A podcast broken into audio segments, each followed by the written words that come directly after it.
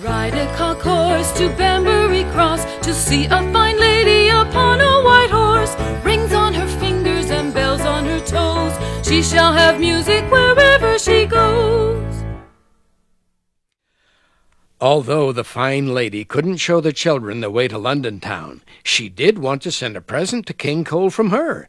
So she reached down and took a tiny silver bell off her foot. It made the most wonderful sound as she gave it to them. Just the thing for a king. A bell silver bright, rose red ribbons, and a scarf black as night. A crooked sixpence and cinnamon tea, a nice brown feather that was soft as could be, the golden horn and white wool mittens, and Jack and Jill's tiny gray kitten all wrapped up in the warm purple blankets.